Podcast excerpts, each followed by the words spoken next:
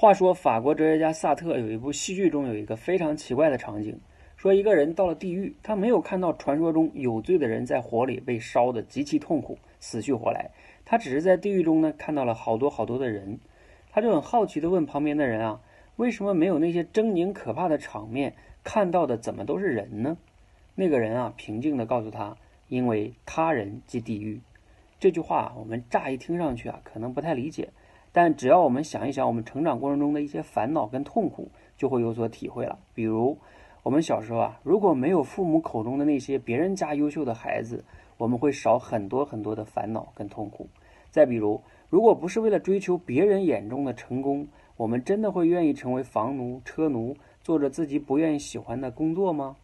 尽管啊，这句“他人即地狱”听上去可能有些绝对，但是呢，还是值得我们反思的。我们很多的烦恼跟痛苦，真的值得吗？